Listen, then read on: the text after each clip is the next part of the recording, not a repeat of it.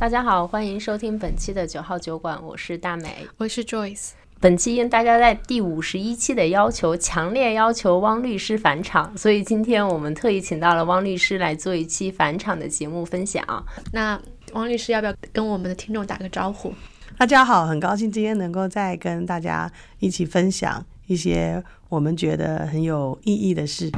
今天我们其实选了一个比较有意思的话题，我们其实有在讨论，就是说聊一个什么样的又跟法律相关的话题，是大家听了不会觉得很枯燥，但是又觉得有点意思的。那我们三个其实，在上周吃饭的时候就在聊，哎，我们来新西兰发现这边有很多的有钱人，然后发现很多有钱的华人又特别喜欢做房地产，在生活当中你会时不时的发现，呃，富有的朋友或者是不富有的朋友，很多人都有一个信托在自己的名下，所以我们。今天就想说，请王律师来跟大家分享一下关于西方的这一套整个的信托体系，有钱人都是怎么来合理避税的？因为像家庭信托的话，在国内来说，对我们大部分人来说还是比较陌生的。嗯，因为我好像听说中国的信托的起起征点、起设点好像是一千万人民币，好像就是很高，所以从这一阶段就可以直接卡掉很多人。那王律师，我想就是开头能不能简？简单的讲一下，就到底什么是信托？我们这边新西兰的法律系统里头所介绍，或是律师所协助处理的信托呢，其实是一种很简单的财富保护的一个工具，就好像你成立一个公司来保护你公司里的资产跟公司的投资，信托呢一般是用来保护非盈利的家产。等于是你自己家的农场啊，常年持有的一个海边的房子啊，或甚至想要自己留的一个岛啊，还有一些人可能是呃一些比较长期持有的股份啊，这些就是放在信托里保护给家人的。保护的概念呢，也就是说你在这里头不会因为放在信托里呢有什么太直接的投资行为，就是呃。细水长流、长期持有的自然的增值而已。它也不会因为我做任何生意的这种灾害或者破坏，然后导致信托的钱受到呃损失。对，信托它之所以另外设计这么一个格局出来，就是为了产生额外的一个防火墙。你想，我们个人的资产放在信托里保护起来。这个时候呢，我们去做生意的时候，生意我们通常会成立一个有限公司嘛，所以公司如果资不抵债，不会碰到我们个人。可有的时候我们做生意的时候，难免会签一些个人担保啊、个人承诺啊，有些个人行为会被人家投诉啊。这时候个人责任追上来的时候，我们的信托又跟我们个人产生了一个防火墙，所以我就算个人得赔，我个人没钱都在信托里啊。对，你就个人申请破产而已。对，就是两层的保护。所谓你们讲的这种信托啊。其实，大美，你刚刚讲这种什么一千万起跳，跟你讲的这个什么朋友有人做信托，这个在法律上其实是两个不同的概念。哦，是吗？嗯，所以说国内大美说的那种信托是不是一个银行的理财产品？有一种信托呢，因为你知道英文这个 trust 这个字呢，呃，是有好几种不同的翻译的解释。Trust 它可以是我们动词的话，就只是说我信任你，你信任我，我们之间有一个共识。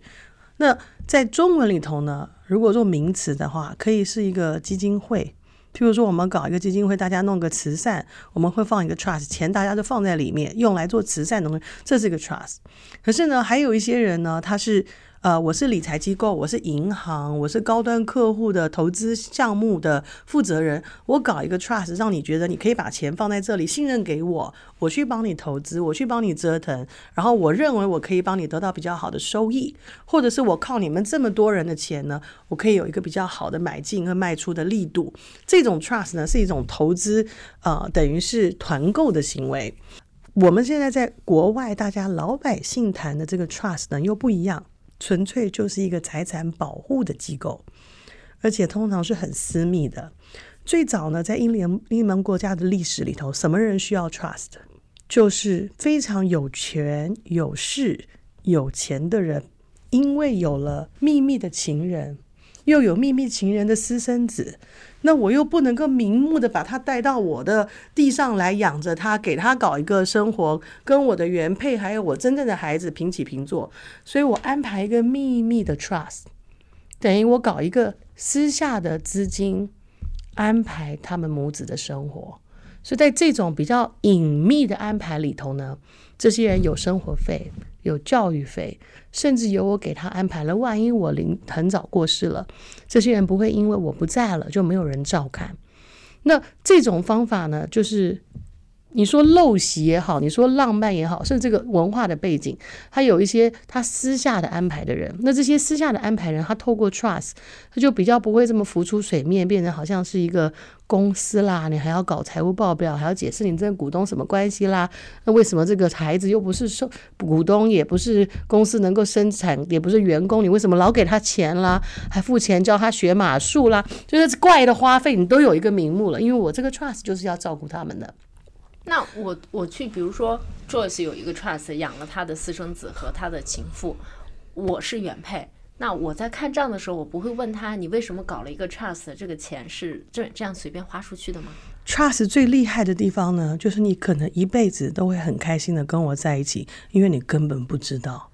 哦，真的呀？真正的 trust 的目的就是要隐姓埋名照顾我想照顾的人，哦，而且甚至让别人不知道我有这笔资产。对对对，我当时做做功课的时候，有一句话是这样说的：资产的配置和分配是不需要披露的。没错所以他对于权高位重、明星富豪，信托就成了可以他们进行低调低调的进行这些资源分配的工具。那我有个问题，比如说我跟大美是一对 couple，我们俩一起挣钱，然后我可能挣得多一些，我自己就是设置了像你刚才说的这个 trust，外面包养了一个小情人，对吧？因为我跟大美在一起，作为一一对夫夫妻，我们的钱其实是呃共同财产，但是我另外设置这样 trust 的话。在我如果我跟大美离婚的时候，我需要披露这个 trust 吗？基本上是需要的。讲到这边呢，我们很不客气的说一句，你刚刚举的这个例子呢，是因为我们受我们受到了我们的贫穷，呃，限制了我们的想象。这种早期这种古代的 trust 呢，都是这种什么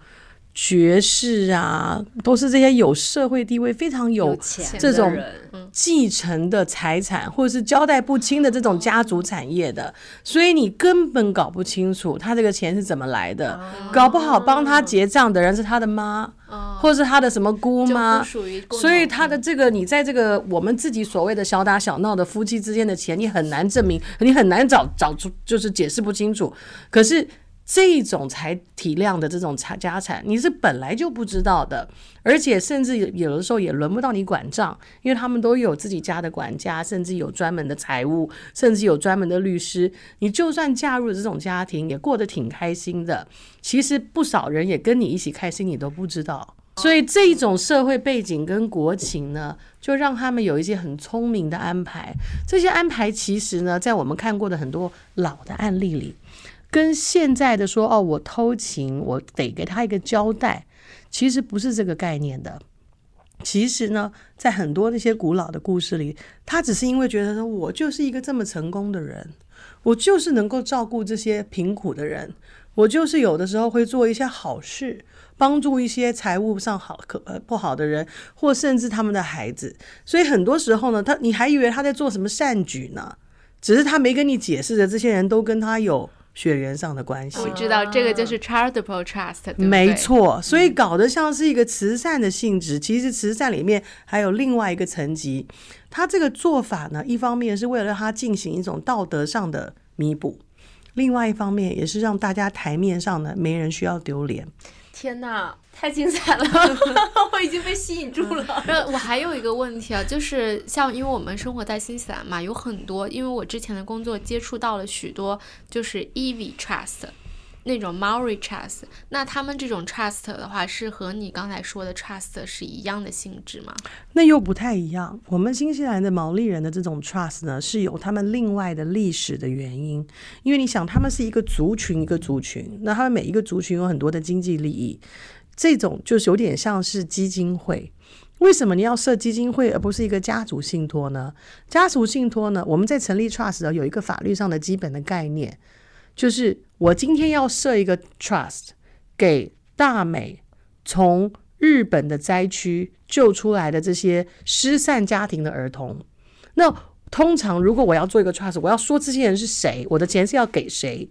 帮他们复学啦，帮他们买呃生活用品啦，帮他们准备这个搬家的这个折腾啦。可能我有一个很好的意思，可是我在做这个 trust，我要定义清楚到底谁可以拿这笔钱，不然就瘫痪了嘛。那很多时候，如果是我们自己家庭成员，我知道我家就五个孩子，那我就给这五个孩子做一个 trust，很简单。可是如果你是一个族群，或是你是一个慈善机构，你没有办法算清楚我到底有多少受难的孩子会需要享受这笔钱，我也没没有办法算清楚我们这个毛利族群有多少代的人有权利来享受。我希望是能传代的呀，我继续投资，继续扩大我的资产。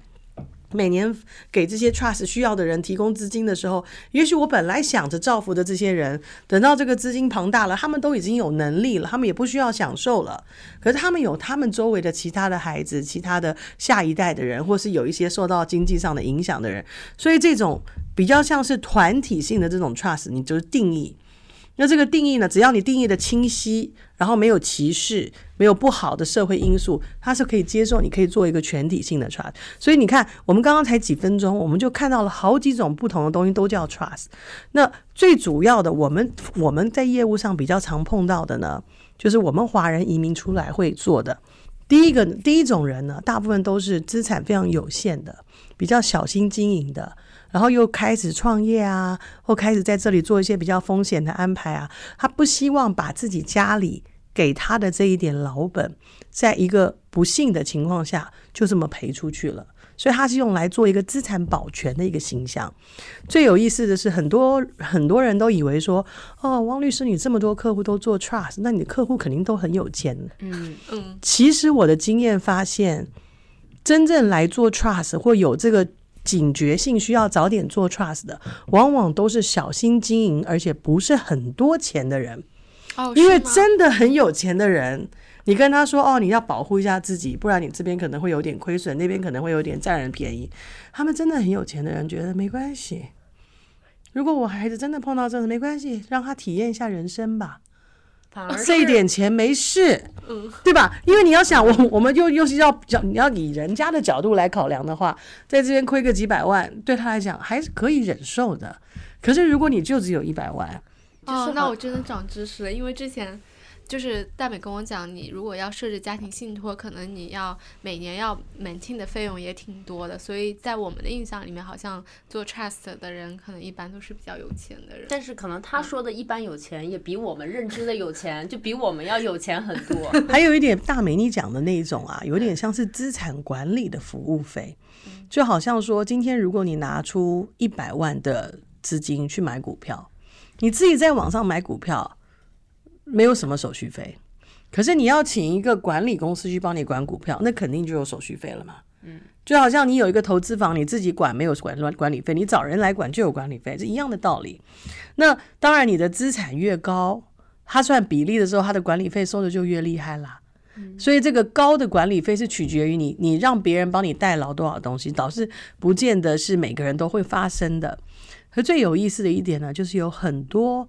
我们在这里大家创业啊，然后折腾啊，呃，反复的跟不同人合作，这个生意也做做，那个项目也投资，这边再搞点房地产，另外一个地方再搞点外汇，很多很懂得投资、很会折腾跟争取机机会的人，他常常会觉得说：“哎呀，我现在还没什么钱，等到我有钱了，我就要来搞一个这个信托。”而这个观念呢，在我的发现里头，其实是有一点。有一点傻的，因为你现在没有什么钱，你就更经不起风险，而且你现在没有什么钱，你做个信托自己管理也没有什么成本，了不起就是一次性律师帮你成立的成本。这个时候，万一你这边折腾来折腾去，发生了一些纠纷，至少你那一点老本不用拿出来做生意上风险的解决。嗯所以其实就是说，信托是有一个很好的债务隔离的作用的。我放到信托里的钱，无论如何我都是动不了的。对然后我剩下的，我剩下的所有的这些创业的资本啊，或者是投资的，那我丢了也就丢了。至少我的家庭，或者是我成立这个信托的目的是为了让我有这么一些钱维护、维持家庭的生计啊，或者是呃孩子的生活呀，让让他们起到一个不被这些债务所所所影响的这样一种。对，完全是一个保全的动作，不会帮你身材的。我曾经碰过一个很可爱的客户，他呢约了我三次，然后三次呢都一定要就是很着急的来做信托。那刚好那段时间呢我出庭，所以呢连续他三个想要来的时间都一直往后挪。后来他好不容易第三次跟我见上面的时候，他就很激动，说：“哎呀，好不容易见到你了，赶快赶快帮我弄一弄。”我就问他说：“你需要我帮你做什么？这么着急？”他说：“我要做那个信托啊。”我说：“好，那你有什么资产？你想要用信托来保护？我们新西兰的信托是保护资产用的。”他说：“我就是没有资产啊，我就是看我们家那个孩子的那个朋友、好朋友的那个爸爸，他就是你搞了好几个信托，他现在可有钱了。”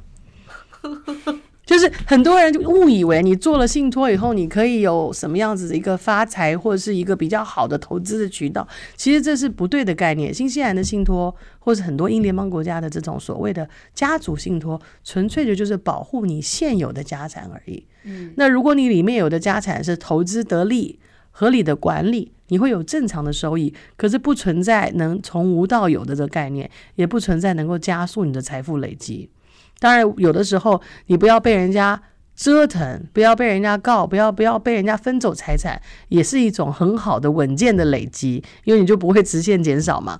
可是，在我们处理的案子里头呢，大部分人面对信托或是有做信托的客户，回头碰到问题有考验的时候，就好像你有买保险一样，还好当初弄了一下这个，不然现在这个房子可能都不保了。那一般像就是。在你的客户里面，如果要做信托的，一般都是什么样子的人呢？都有。一般来说呢，是英文比较好的人，因为英文不好的人，你要去了解一个英文这么多词的这种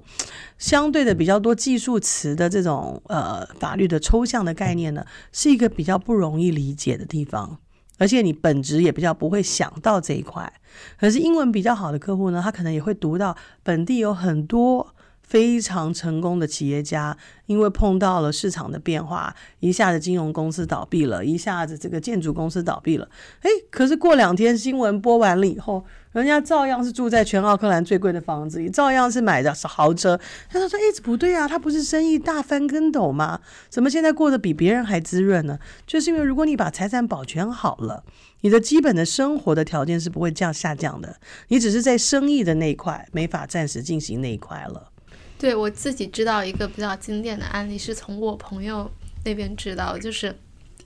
有一个华人老板，他自己生意做得很大，但是他好几年没有交 P A Y E 了。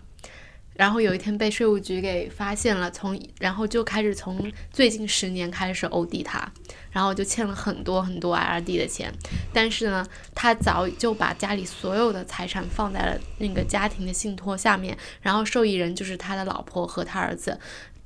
R D 查他的时候，他就马上跟他老婆做了一个切割，就离婚了。然后虽然他就是最后进入了清算的阶段，但是他所有的财产还是保全了的。基本上，这个简化的这个案例分享里头，可能有一些些水分，就是说他早就做好信托了，他个人没有财产可以出来负担这个赔偿的，这个我能理解。有时候人很早就做了信托，他可以说我公司关了，我就没钱了，你不让我做的话，我就没钱了，这是有可能可以逃脱一些责任。可是当下，如果国税局已经来找你了。这个时候，你再排财产场放在信托里，或者把财产交给你老婆搞个离婚，这些都是可以被推翻的。哦，要看你的做这些信托跟做这些财产分割的时候，你的 intention 是什么？我我其实有个问题啊，就为什么可以把这样的财产都转移到信托里吗？信托就完全动不了吗？就是就是在我听来，如果我很有钱，那我比如说我我做了这件事情，我赚了一个亿，我没有交税，我放进来信托五千万，那这五千万就安全了吗？没有人可以动吗？基本上是的。就举例来说，为什么我们大家都知道要成立一个有限公司？明明我有资金，公司如果不够钱，我也可以补上。我为什么要成立一个有限公司？就是限制我对于这个公司的风险的控的的的责任权嘛。本来如果不是有限公司，我是合伙或是独资，公司钱不够我就给补进去，因为这是我的公司，跟我是连在一起的。可是现在因为是有限公司，公司如果不够钱了，我看样子再补钱也做不起来了，我干脆不补了，就让它变坏账了。就是所以就说这公司就可以收起来了嘛。嗯，就是资不抵，债的时候，你就就收起来了嘛。嗯可是当然就是说，做生意的人没有人是为了规划这个失败而来的，嗯大家是为了来赚钱的。所以在法律上呢也很清楚，如果你是真的很倒霉、很不幸的失败了，你付不上最后的这些税款跟账单，很多时候呢。呃，在清算的过程中，他也能理解，没有钱就是没有钱，公司的资产卖一卖，有多少是多少。可是如果你当初公司还没有完税，公司也还没有交该缴的钱，你就把公司的钱往你个人口袋里放，公司就死活不去付，有这些出账的这些关系，那这个时候这些钱是可以跟你要回来的，啊，我长知识了。对吧？因为你等于是把公司资产挪走，让你故意恶性的付不上账嘛。我们之前就曾经处理过一个很有趣的案子，有一个很年轻的国内的小美眉来到这里了后呢，就暗恋了她的等于是留学顾问。这个留学顾问大概长得挺帅的，然后人呢看起来英文又很好，然后又看起来好像很分绅士翩翩。帮他办签证的时候，他就觉得哇，这个顾问对我好好哦，而且呢，因为妈妈把了一些钱交给这个顾问，这顾问呢也知道家里的实力，也真的对他有点特别的好，常常有的时候啊带他去哪里走走啊，甚至陪他去找房子啊，就有点服务过头了。那可能也知道他家里有钱，也是有目的的对他好。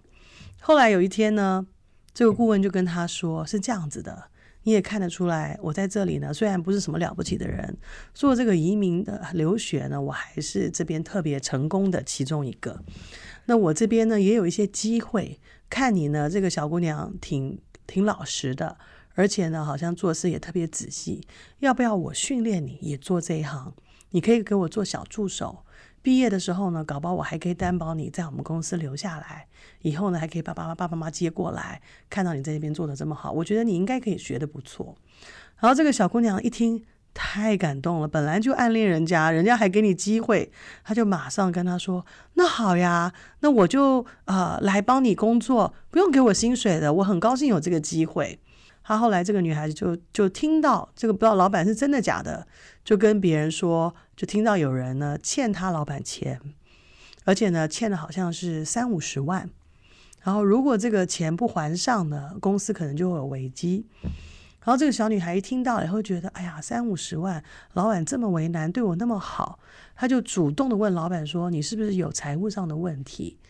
那如果你这边有困难的话，我可以问我妈帮你。”她说：“这种呃五十万人民呃五十万纽币，呃我妈应该可以帮你的，都不用问我爸。”五十万纽币给大家翻译一下，大概是两百多万人民币。后来呢，这个男的就就跟他说：“哎呀，你就当做是。”我呢培训你，然后呢，你以后赚钱了以后呢，我们一起给公司赚钱还你妈，就这样呢，很成功的骗了四十万。后来不知道为什么就变成四十万，然后给这个老板之后呢，拿到钱了之后，这个老板又把这个小女生支开了，帮她申请到另外一个城市的学校，就说这个学校呢，这个专业呢，你学起来会比较对口，你到时候回来啊办身份啊会比较容易。你到那边没关系，我们可以呢，呃，邮件上嘛，有事情我交给你。因为小女生觉得，哎呀，老板实在是对我太好了，给我工作机会，还让我在家上班呢。他就到那边去念书了。念书呢，其实也是挺，你也知道，我们来这边念书，刚进大学啊，英文各方面适应也是挺为难的。他一下忙呢，也就比较疏远了跟老板的联系。后来呢，他这放假的时候，就到奥克兰来找老板。到了办公大楼，才吓一跳。公司关了，然后这个时候他就跟他联系，跟他讲他怎么怎么缺钱啦，怎么样，因为有一些纠纷啦，所以办公室也没啦。然后现在公司呢应该算是失败了，之前的合作可能呃暂时没办法帮他了，以后给他一点时间，以后有机会他再帮他找别的雇主。这个女孩子呢就是特别的单纯，也就没多想，然后呢就安安心心的把自己学习给学完了。学完了以后呢，妈妈当然也就想起来这件事了。他才想起来跟妈妈说：“哎呀，他后来碰到了一点事情，生意不做了。”然后他妈说：“那不做的话，我的钱怎么办呢？” 那小女生就说：“哎呀，我也不知道，我看他很惨，我也没多问，不然我再去奥克兰的时候再去看看吧。”那到奥克兰的时候呢，就找不到他了。那这是在有大家用微信之前，他也没有什么微信啊，什么其他的方式。很妙的是，有一天呢，他又在奥克兰这么大还能够偶遇，也真的是连续剧一样的节奏。他就在一个咖啡店看到这个男的坐在那里呢吃午饭，而且呢从头到脚呢穿的一看就是当季的名牌，跟他打招呼，那个男居然假装不认识他，然后就跟他说：“哦，你认错人了。”呃，就是还讲的一副好像你这种有点那种本地的华人，就是中文不好那种腔调，在那边演来演去的那种节奏。他说：“就是他，不可能不是。”然后呢，那个男的虽然什么行头都换了，就是车钥匙没换，所以他还认得他的车钥匙。他就说，他就觉得很奇怪。他来到我办公室的时候，就问我说：“嗯，我觉得。”我不知道我是碰到了刑事案件呢，还是民事案件，可是我感觉应该要找律师了。然后他也在配配合我们调查证据的时候呢，发现一个很奇怪的事情：有一家呢叫另外一个名字的，可是那个 logo 长得一模一样的呢，就在同样的皇后大街的下一栋的。一个房间里出现了，为什么？因为他在网上有时候查呀，什么签证啊，就这个投放的广告看到了，他觉得名字肯定是不一样，可是那个 logo 肯定是一样的，结果他就顶起勇气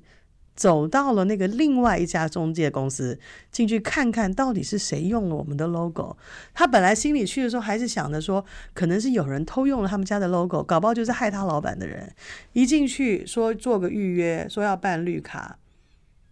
预约了，说下个礼拜二可以。老板会从基督城回来，坐下来还没进去，他就听到了那个男的的声音。人家现在是奥克兰、基督城都有分布了，logo 也借用了，只是换了个名字，换了个地址。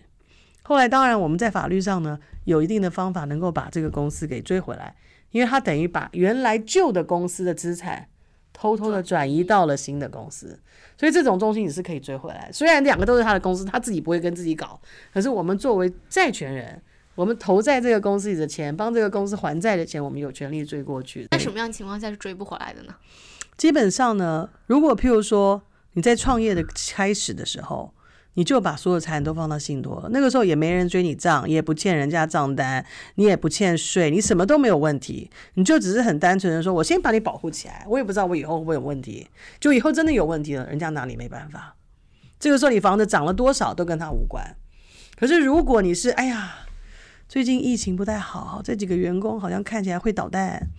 已经欠他们至少有个八到十二个月的一部分的工资了。政府给的补助是有给，其他的恐怕不给不上了。这个时候呢，可能担心人家会来追你钱，甚至税也欠了几个月，甚至房东也都已经有来发短信，只是还没写律师信。这个时候你再突然把你的财产都转到信托里，这时候就太迟了。已经是有意的要去逃脱你现在的法律责任，或是潜在的法律责任。懂了，所以其实要看你进行这个动作当下你的财产状况和你的意图，以及它潜在造成的影响。是的，而且最最重要的一点呢，就是其实信托真的只是一个备用的方案，就像是买保险一样，没有人买的时候是担心自己已经有生命的危机的，那样子他也不敢保你了呀。对吧？也不是有生病的时候，你再去买保险，他也不敢接待你了。其实就是在我们都没事的时候，我们只是小心、平心静气的想说，万一我做这么大的尝试，就像我当初离开律所自己出来创业，万一我真的三五年都没有足够的、没有足够的收入来 cover 我的费用，然后真的开始呃有这个事业上的考验怎么办？最好我自己跟我先生好不容易买的一个小房子，还能够给他跟孩子一个地方住，我们还不用把房子卖掉，再再回去求人吧。所以这是一个等于是备用的措施。那也因为是在这种比较备用的情况下，所以这个时候你的财产保全是不影响别人的权益的，也就轮不到别人来。挑剔你凭什么做这个规划？那我们也经常说，就是信托是有钱人避税的一个非常合理的工具啊。那其实是因为遗产，比如说我是妈妈，我要把钱留给我的孩子，是因为他继承我的财产是要付这个什么继承税吗？所以其实通过信托过去，这个人就不用付税了吗？其实新西兰是没有遗产税的，很多国家都没有遗产税，有些国家有，所以呢，他们会用信托来避这个遗产税，因为个人会过世，信托不会死亡。可是其实很多人财务叫我们律师帮客户做信托的时候，是在有生之年做合法的节税跟税务规划。有一个什么样的呃财务常常告诉我客户的一个好处呢？就是譬如说，如果你是夫妻档做一个生意，或者姐妹档做一个生意，那这个时候你突然哎这几年突然做的很好，对吧？那可是你突然做的很好的时候，你还是就你们两个股东，那你生意一旦上来，你们两个付的那个税就是非常非常大的。对吧？可是呢，很多财务就会说，你就用信托作为其中一个股东，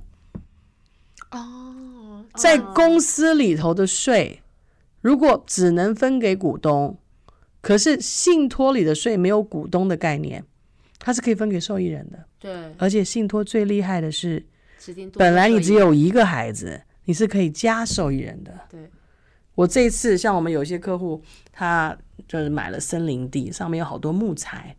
就等了二十五年以后，现在木材可以发财了。之前二十五年都在花钱，现在终于可以收获这个成果。那收获这个成果的时候，这个他的一下子这一两个财务年度数在慢慢倒下来往外送的时候，是收入最最雄厚的时候，扣掉了这已过二十几年的亏损，还是有很大的盈余。这个时候会计就会说，我们把信托的受益人做一个规划，加他个二十个人来。啊，那这二十人可以随便加吗？对啊，你的亲友啊，甚至如果你是本地的人，你一加进来，如果你本地收入就高，你可能还是要交很多税。如果是国外的人，只要百分之十或百分之十五，看是你哪个国家的。所以财务可以做很聪明的调整，然后配合这个信托的弹性，把这个税呢做一个比较好的规划跟比较好的节省。所以如果我是这个森林地的受益人，我分到了信托里的这笔钱，我还是要在我的个人收入之上去交这个税的，是吧？对，他会先帮你扣掉了，他会先帮你扣掉。但是也比收入公司收入税要低，因为公司收入要百分之三十多啊。公司是百分之二十八，信托是百分之三十三。可是如果你分给受益人，海外受益人百分之十、百分之五、十五都有。嗯，那就还是就比较低了。还是会低很多。对，有的时候基数大的时候差出来是好几百万哦。哦，好有趣啊！哦，对，所以信托其实真的是一个合理的，就是是一个财务管理的一个工具，它一方面帮你保护，一方面呢能够让你的专家、财务专家可以有一些弹性，而且呢，信托还有一个好处，像我现在有这种二十岁、十九岁的孩子了，那他们这些小小孩在这个阶段的时候呢，他们是会比较有这个权利意识的，就会觉得说，那你可以支持我创业吗？那你可以帮我买这个买那个吗？如果你的财产都在你名下，或都在你公司下，你孩子一上网查，全都出来了。可信托是还可以稍微低调一点，是查不到吗？就是他可我们可以设计到让人家不见得查得到。包括我们很多客户设计信托的时候，我就是不希望让人家感觉到我有这么多物业。有些客户可能有五十套、七十套房子，随便让人家查到的话，加上他的名字，如果像我这样比较特殊的、不容易重名的话，真的是挺尴尬的。哦，所以他就把房子放在信托下面，放在信托下面，他可以设置一些代持人或者是代持的公司，那就不用这么的呃锋芒毕露的，人家一查新西兰查产产产权多容易啊！对，那我觉得这一点还挺适合国内的大佬的。嗯大家可以低调一点，尤其是如果你是那种很有价值的单身汉或单身女，你真的不想让人家 知道你的实力的话，透过信托会比较隐秘一点。哇，嗯，真太有趣了！天哪，那如果说我是那个森林地的受益人，然后我不在了，你就很想当人家森林地的受益人，我感觉到了。那属于我的财产会怎么办呢？因为我只是被指定成了受益人，我可以在他规定这个合约的时候就去讲，如果我不在了，我把这个钱可以再给到谁吗？当然啊，这个东西都是可以透过遗嘱来规划的嘛。哦，那这是我的遗嘱去规划。但是如遗果我就是嘱去规划嘎嘣没了，然后这个钱我也拿不到了。通常他在分给受益人的时候，他不会分给一个已故人士。我就说突然突然突然的话，那当然该给你的还是会给你，只是你的遗产要去处理嘛。啊，就变成了我的遗产。啊、对对对对，嗯，我想就讲到遗嘱这个问题，你就是接触的客户当中，他们就是会比较常，就是都会去设立遗嘱嘛，然后会不会也每年的去 renew 一下这样子？一般我们的华人客户呢，大部分人还是愿意考量做一个遗嘱来呃减少大家不必要的以后的纷争，特别是二婚人士啊，或者是呃已经分开的这个人士，他会希望交代清楚，在他的这个改变的人生的阶段里呢，谁才是他真的想把遗产交流的对象。一个最最好的解释或者一个例子，提醒大家遗嘱的重要性呢，就是我们有很多人是可能在国内结婚，然后再出国移民，再结婚，然后在国外的时候呢，可能就因为没有国内的这种面子的压力，就最后决定呢，我们还是各走各的，就不在一起了。那可是呢，又因为长期住在国外，可能就在这里呢，可能做了一个分居协议啊，或甚至有些人呢，呃，就登记了一个离婚，然后很多国内的财产就放着，想着以后还有共同的孩子嘛，就就没有真正的做国内的解除婚姻这个登记的这个动作。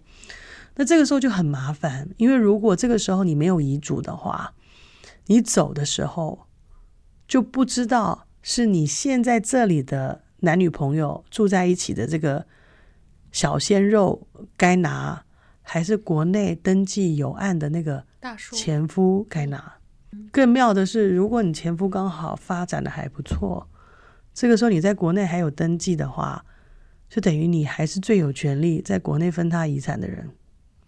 所以，如果婚姻状况比较复杂，感情状况比较复杂，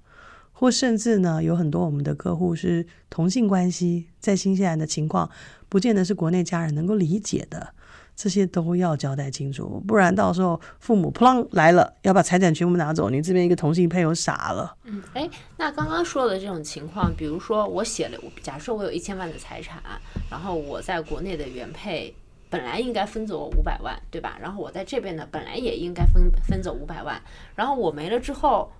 他们不会自动对分的。对，但是我这一千万的财产，如果我写了一千万都给在新西兰的这个这个这个对象，国内的就分不到了吗？基本上是可是他还是跟我在法律上保持了这种这种配偶关系，理论上在法律上他不就是应该分走我一半的财产吗？一个写得好的遗嘱呢，就能够让法官知道你心里真正的配偶是谁。哦，他们这边是尊重你的主观意识的，他不管谁认为他是你的配偶，他想管的是你觉得谁是你的配偶。但是也许如果他就是原配，他跑回国去打官司，那国内的官司法官可能会判说，哦，那你是属于国内的，因为你们还有事实婚姻的关系。然后这边的法官又觉得说，OK，如果说你讲的这种状况，我们曾经真的碰到这种状况，也是挺让两边的法官吐血的。就是到底谁才是配偶？曾经就有一个很有名的案例，就有一个人在过世之前呢，就写了一个很简单的三个字，他以为他这样写了，至少人家知道他的意思。他写的三个字是 “O to mom”，o to mom，就是都给他妈妈吗？都是都给妈。嗯，好，法官就要解释，就要来研究谁是妈？Whose mom? 嗯 Which mom? Where's mom? Is it the children's mom? Or his wife? Or his mom? 所以你的遗嘱你不写还好，你写的很懵的话，大家其实会产生更多解释上的空间的纠纷。所以他为什么尊重你写的遗嘱？你写的时候，你可以写说，我同他们会写那种很感性的语言，我把我的所有剩下的财产，我的卡地亚的手表。给我亲爱的女儿某某人，还要写某某人，因为到时候有另外一个女儿举手说我才是他亲爱的女儿，傻了，因为我们刚刚不是有很多秘密家庭吗？第二个，我把我的古董车给我的孙子某某某，然后呢，剩下的给我亲爱的配偶。他们洋人用的字是 partner，对吧？那这个 partner 你就要定义是谁了。如果你没有定义的话，他有时候会说给我亲爱的配偶跟我同住于奥克兰什么什么地方的，他用这个地址还有这个关系去定义这个人。所以这个时候，如果你是住在某个河北的城市，你就不是住在那里的那个亲爱的配偶。这时候法官就看明白了他的意思，就在他心目中，国内的那个已经不是亲爱的配偶了。呃，那如果说像遗嘱的话，这边有一些是需要那个太平绅士去可以做个 witness。那如果说我只是自己手写的，没有任何证明的，也算有效吗？遗嘱一定要两个人证明，哦，OK，对，一定要两个人证明，而这两个人是不能是在你的遗嘱里头有分财产的人。OK，所以说我自己手写的就不算。自己手写呢也算，如果有两个人证明，只是通常大家自己手写的时候呢，我不知道人为什么在写自己的事情的时候呢，就是一整个模糊。所以呢，新西兰的遗嘱、英联邦国家的遗嘱，他们都有这个要求，就是你要先交代遗产要谁管。我们大部分自书遗嘱是不会交代谁管的，我们只是写我给你什么，我给谁他什么，我不会写说我要叫谁来管。所以光是这一个 defect，这个没写清楚的，很快就卡住啦。你没有告诉我要交给谁管，那这个没法弄，因为法官不可能帮你管啊，法官也不可能叫那个太平绅士来帮你管，没人管的遗产，那怎么办呢？这就是一个无效的遗嘱，就家人重新扛起。所以，我如果是有一个律师来帮我完成了这个遗嘱的话，我的财产其实是由这个律师来代理的。这个律师会来在我死后去分配这个财产给到我的这些我写的指定人，不会，不会是看你遗嘱上规定谁。我们一般给客户写的遗嘱是，如果我不在了，我就请我的配偶来管理我的遗产。啊，所以要指定一要指定一个谁管理人。对，然后你再写什么什么给什么谁。对我最近呢，就突然发现，可能因为在疫情哦，在家里上班，所以我跟我先生在一起上班的时候，我就突然发现，我跟我先生办事的力度跟做法实在太不同了，我就突然有一种着急感。万一有一天我不在了，就全等他在那边慢慢弄，大家都要急死了。所以我就跟他说，我做了一个决定，我要让我的助理呢来做我的遗产管理人。把他给吓的，他以为我有什么奇怪的想法，其实我不是，我只是真心的觉得他的专长不太适合管这些财产啊、银行账户啊、保险在哪里，他就没有这个这个脑筋去记这些东西。我说我会把你跟他都作为我的遗产管理人，这样到时候呢，你伤心也好，高兴也好呢，至少有人把事做好。那所以其实汪律师问一个私人的问题，那对于你自己，保险、信托、遗嘱啊、这些基本的东西，你全部都有的，对吗？对对，这些东西我觉得，尤其是像我们做律师的，我们不是只是负责我们自己的家人，我们还负责了好多客户这一辈子最重要的那一个案子。所以呢，我不但是有这些基本的配套，我甚至在专业上都有一个代理人。如果我发生任何意外，马上有一个代理人可以进来帮大家签字、安排推进一些什么东西，就是不希望造成我们的困扰成为更多人的困扰。嗯，哦，就相当于一个应急方案一样。对对对，当然我自己呢还好的是，可能新西兰的生活哈相对的比较舒适，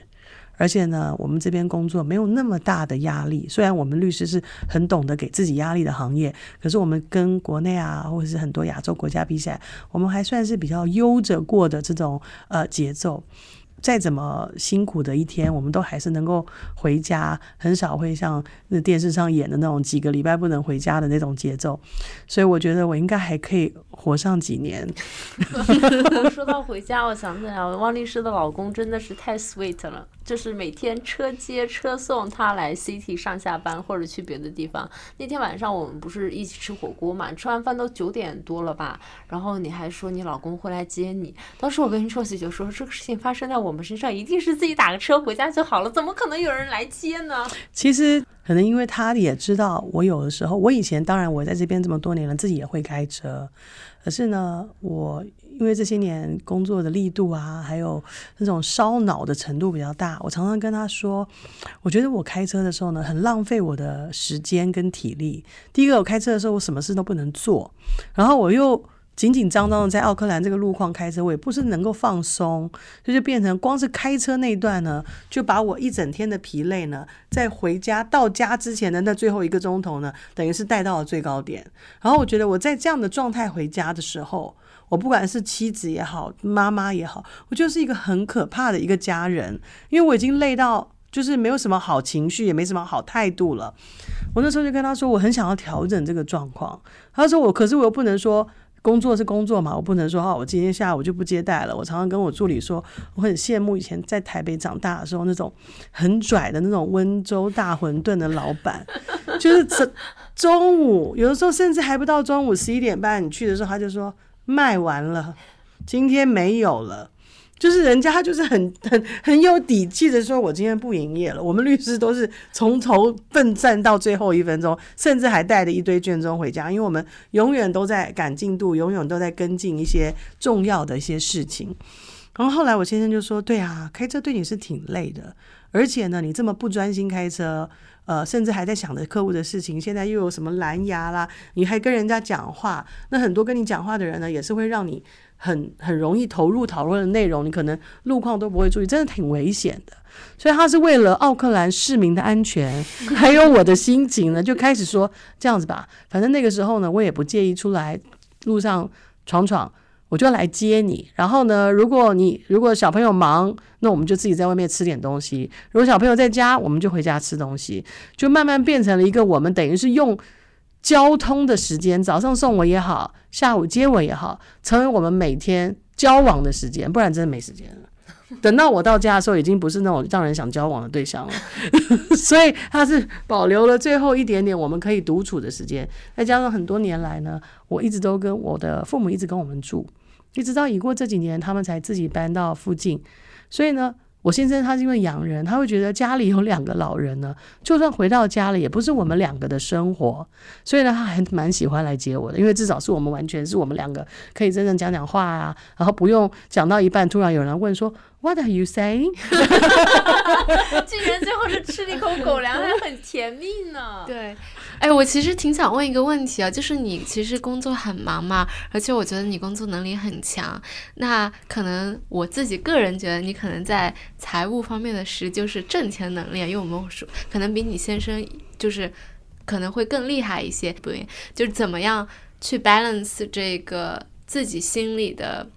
落差的不平衡，你懂我的意思吗？我不知道 balance 是不是我的目标。嗯，我可以大概解释一下。其实很妙的一点就是，我相信你们可能都有碰过这个情怀。当我们在跟一个人想要在一起的时候，或是比较认真的考虑婚嫁的时候，我那个时候还不是担心他会不会一直对我很好，或是我以后会不会不喜欢他。我最担心的是我的父母会怎么看。我最担心的是，他们会不会因为我这个决定担心我一辈子，或者是非常不看好我的婚姻。所以我那个时候在跟我先生刚刚开始在一起的时候，我们交往五年才结婚，就是我一直希望给我父母一个观察期。让他们来认可我所选择的这个对象，可是你知道这个文化差异是很大的。像我父母两个都是，就是一个做医学院教授，一个做理化老师，他们有太多的条件可以来看出这个人哪里有问题。那我当然是当事人，我跟他谈恋爱，我很难去理解这些东西有什么重要的。可是这种父母的这种呃爱屋及乌，或者是因为爱的深刻而有很多的。比较高的要求呢，是我一直没有办法理解，可是也不能够不同意我父母的考量，所以我一直都是很尊敬我父母的观念。可是后来我决定要跟他在一起的时候，我就心里呢很希望，至少我能够过得好。可是我又我心里也很担心，那万一我先生能够给我的生活的条件，在我或是我的父母眼中不算是很好的条件怎么办？我也不希望永远成为我父母心中的那个沉重的那个那个那个那个回忆。所以我从一开始出来找工作，虽然法律界很难找工作，我就拼了命的想要。赶上这个找工作挣钱的这个团队的节奏，等于我希望我先生的收入跟我的收入加起来，至少能够在我父母面前得到一个安心的感觉。所以我那时候不是在拼我跟我先生收入拼，我是在拼让我父母能放心。可是也因为拼习惯了，我就发现，哎，我们两个。等于是像风险管理一样，我们两个都努力。如果我这段时间这个老板升迁调薪很难，至少他这边还能够顶上一两年还不错。诶，过两年我自己创业了容易一点。和创业有风险，有高潮有低潮。比如说我这边资金来不及的时候，诶，他有固定的工资补贴了我们的生活，至少还有他顶着。所以我们一路有点像战友，导师不会觉得说，哎，我赚我赚那么多，我龟兔赛跑，你怎么老在后面？你这人怎么那么烦？我当然有的时候心里呢会有一点埋怨，特别是特别是两个人的收入越来越悬殊的时候。那我记得有一次呢，记得有一次我的闺蜜就跟我说：“你先生今天开车来接你的时候买的是新车吗？”我说是。然后他说。你喜欢那个新车吗？因为一看就是男生才喜欢的那种。我说你就叫他中年危机吧，或是你就叫他就是这个失控吧。他他说他不问你就买了这么贵的车吗？我说他真的没有问我。然后他没有问我的时候，他他我闺蜜说：“那你不气吗？”他说：“你赚了那么多钱，他就是这样我就把你花掉了吗？”我说：“我是这样算的，我就算呢，已过我们一起创业十年了。”每一年呢，也没有好好给他发工资，只是年底会计说要怎么分配呢？会对我们税上比较有益，就给他拨一点。所以就算是十年欠人家的劳工加起来，就这样算好了。然后我闺蜜就说：“你是给自己下台阶，还是让自己不要气死的解释呢？”我说：“其实我们两个一路一起努力过来，真的已经到了不分彼此的阶段了。当然，有时候我跟闺蜜出去花钱的时候，我会跟他们开玩笑说。”我今天好像花蛮多钱的，就闺蜜说：“对啊，你要不要想一想？”我就跟她开玩笑说：“还是先花掉吧，不然留给我老公以后给别人花嘛。”太有趣了！我回来问，我还有两个关于避税的问题 想要问一下。虽然我没有钱，但是我很好奇，就是经常不是会听说在电影、电视里看到去什么开曼群岛办一个账户就能什么逃税，就是类似于这种的，这是什么意思呀？基本上，其实呢，这个是一种国际税务的规划，就是等于算是。就好像我们没什么钱的人懂得说，你去某些国家可以买到免税的便宜的 shopping。有些国家它有一些税务上的条件，让你在这里经商成立公司的话，你没有所得税的要求。你今天来新西兰成立公司，你在新西兰赚的每一套每一块钱，这边的国税局都可以叫你交税一定的比例。可是你到开曼，他们就没有这个要求，所以变你开曼的公司在本地没有所得税，你又是那个地方的公司，别的国家也管不到这个公司，就等于是只要你公司没有分红给自己，因为你自己还是住在别的国家嘛，嗯。那这个时候你就没有所得税的成本，你就减少了很多这个公司税的这个成本。而这些规划呢，真的是需要有专家的协助跟保护。我曾经处理过很多这些国际富豪的遗产，我常常觉得以前人家古代古什么伯爵啊，在那边养那些情人，人家毕竟是有很多自己人，天天在那边跟他汇报，天天在帮他解决，而且钱都是还在自己的手上。我们很多华人到什么开曼啊、围巾开来开去，然后秘密的藏了一堆钱。最可怕的是过世的时候，连自己家人都不知道有那些钱，那些钱就真的变成永远的秘密了。所以也不是，也不是真的每一个规划都那么靠谱。我现在处理遗产的时候，我就发现这也太扯了吧！你把这么多财产藏到那边，藏到后来自己家人都找不到了。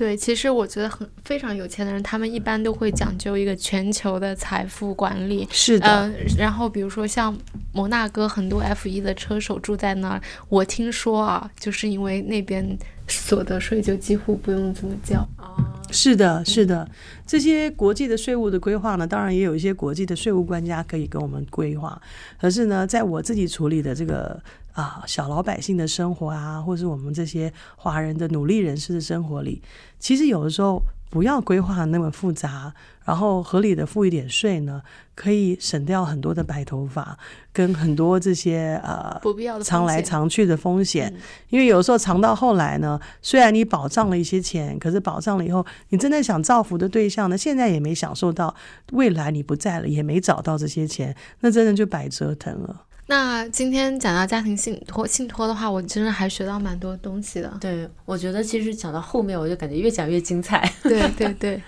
好，那那谢谢汪律师今天的分享。好，如果大家有什么其他想听汪律师分享的话题，也可以给我们留言，然后我们也会在 show notes 里面留下汪律师的小红书的账号，有兴趣的也可以去汪律师的小红书给他留言，或者。有什么职业上啊生活上啊 情感上的问题都可以跟他抛过来好呗。好那今天就到这儿了谢谢王律师拜拜拜拜。